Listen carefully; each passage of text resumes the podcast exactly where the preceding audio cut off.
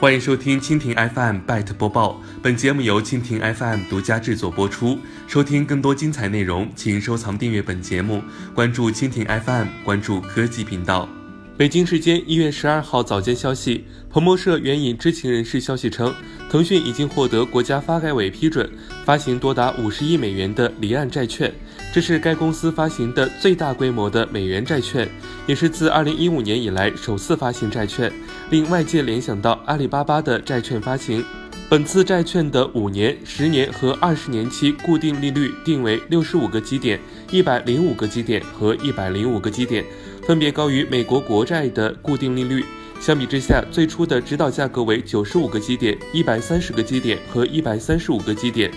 彭博社公布的数据显示，这家中国互联网公司还以高出三月期伦敦银行同业拆息六十点五个基点的浮动利率价格发售五年期票据。